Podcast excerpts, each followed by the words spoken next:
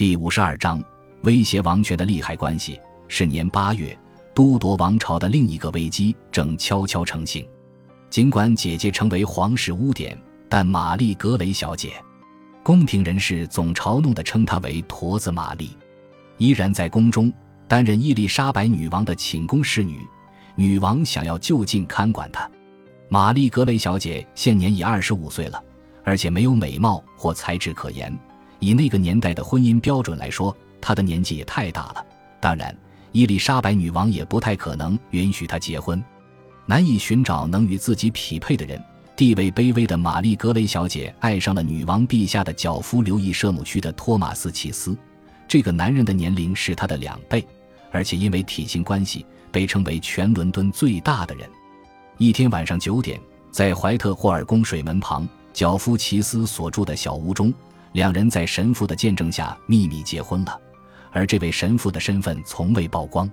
几周后，玛丽格雷小姐承认自己有如女王门风，让女王发了好大一场脾气。女王将脚夫齐斯交付舰队街监狱判坐牢三年，随后在答应永远不与妻子见面的条件下，他才顺利出狱。女王不择手段的设法让这段婚姻被判无效，但伦敦主教格林达尔拒绝合作，让女王苦恼不已。玛丽格雷小姐则被送往白金汉郡切克斯，也就是现在英国首相居住的地方，并在威廉霍特里的看管下接受软禁。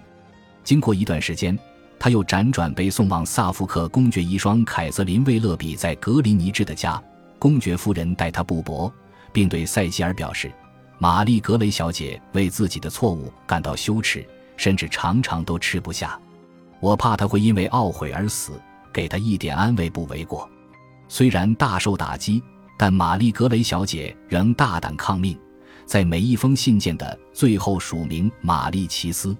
她也为自己的顽固付出了代价。一五七一年，她的丈夫死后，女王拒绝让她披上丧服。然而，在丈夫死后，女王偶尔会批准她回宫，只是玛丽格雷小姐的身体遭到悲伤的折磨，鲜少能享受女王给予的权利。事实上，两人的婚事对女王一点影响也没有。齐斯没有贵族血缘，也没有政治野心。玛丽格雷小姐从未觊觎过王位，两人也都未涉及任何叛国行动。如此严苛的惩罚，显示女王对于英国王位继承问题非常敏感。在女王前任家庭女教师凯瑟琳·艾希利去世带来的冲击下，玛丽·格雷小姐不诚实的举动为伊丽莎白女王带来的苦恼心情变得更巨大。从小，凯瑟琳·艾希利带着她长大，取代了她那无缘的母亲。她年少时的那些黑暗日子，都是凯瑟琳·艾希利陪她度过。后来，斯罗普郡的阿格连比老师取代了凯瑟琳·艾希利。然而，对伊丽莎白女王来说，她的人生从此不同了，她失去了一位挚友，失去了一位真正爱他的人，失去了一位敢在需要时指责他的人。玛丽格雷小姐的背叛与艾希利老师之死，这两件令人沮丧的事情让女王心情大坏。在塞西尔的记录下，当年八月，女王似乎感到很受莱斯特伯爵冒犯，而且原因十分明显：达德利竟胆敢与伊丽莎白女王的一位表亲兼知己眉来眼去。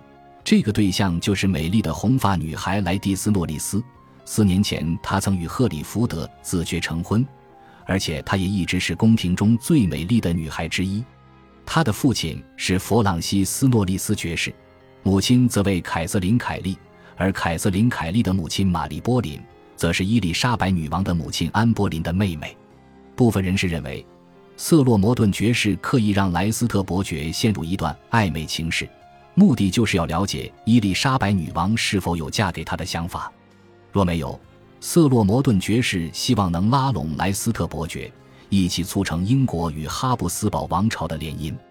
若此传闻为真，瑟洛摩顿爵士此举显然得到反效果。为了报复，妒火熊熊燃烧的伊丽莎白女王开始对莱斯特伯爵的朋友汤马斯·西尼治爵士刻意展现出好感。西尼治爵士从一五六零年起一直担任枢密院传令官，而且是安全的已婚身份。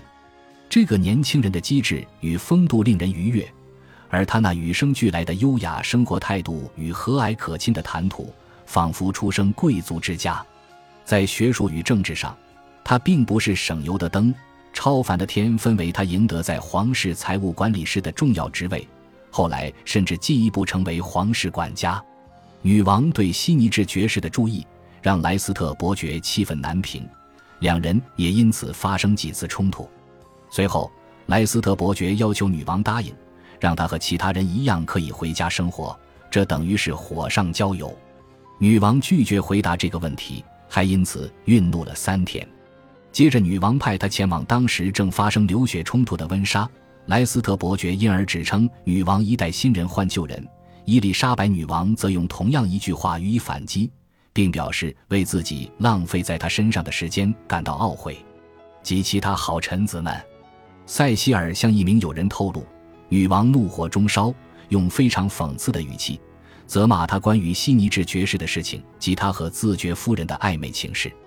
而莱斯特伯爵用霸道的态度对待女王的一名仆人，也让女王愤怒不已。于是，女王公然在宫廷上对着莱斯特伯爵大吼：“该死的畜生！我总希望你好，但我的宠信似乎不足以断绝他人的干涉。若你想再次称王，我会让你知道你的下场。这个国家女人当家，不是男人。”写了《伊丽莎白年代宫廷回忆录》的罗伯·农顿爵士。也记下了这次的意外事件。让莱斯特伯爵非常沮丧的是，他那惺惺作态的谦逊反而成了最佳美德。由于受到了相当大的警告，莱斯特伯爵接下来几天都将自己关在房中，而悉尼治爵士则被悄悄送出宫。后来，在违反心意的状态下，塞西尔与萨塞克斯伯爵苦劝女王与莱斯特公爵和好。伊丽莎白女王将他召至跟前，两人对泣。言归于好，然而对莱斯特公爵来说，这是人生中一个年代的结束。他与女王的关系有了改变，初恋那种使人心醉的热情已灭。他认为女王最终会嫁给他的那种笃定也烟消云散。今后他仍会爱着她，但那会是一份更深沉的爱，更无私的爱，就像结离多年的丈夫对太太的爱一般。更重要的是，这一份爱。让他能在别处寻找在女王身上得不到的那份满足。达德利对莱蒂斯的暧昧之情很快就燃烧殆尽。随后，悉尼治爵士则返回温莎。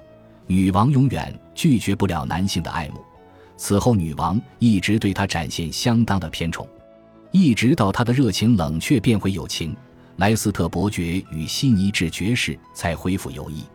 那年夏天。用帅气的外表虏获女王心的不只有悉尼治爵士，第十代欧蒙德伯爵兼爱尔兰财政大臣，也是女王远房表亲的托马斯·巴特勒来宫中做客。女王开始注意到他，被人称为“黑汤姆”的他年纪与女王相仿，曾在他父王的朝廷接受栽培，因此他本来有机会与他更为熟识。他很有魅力，令人称羡。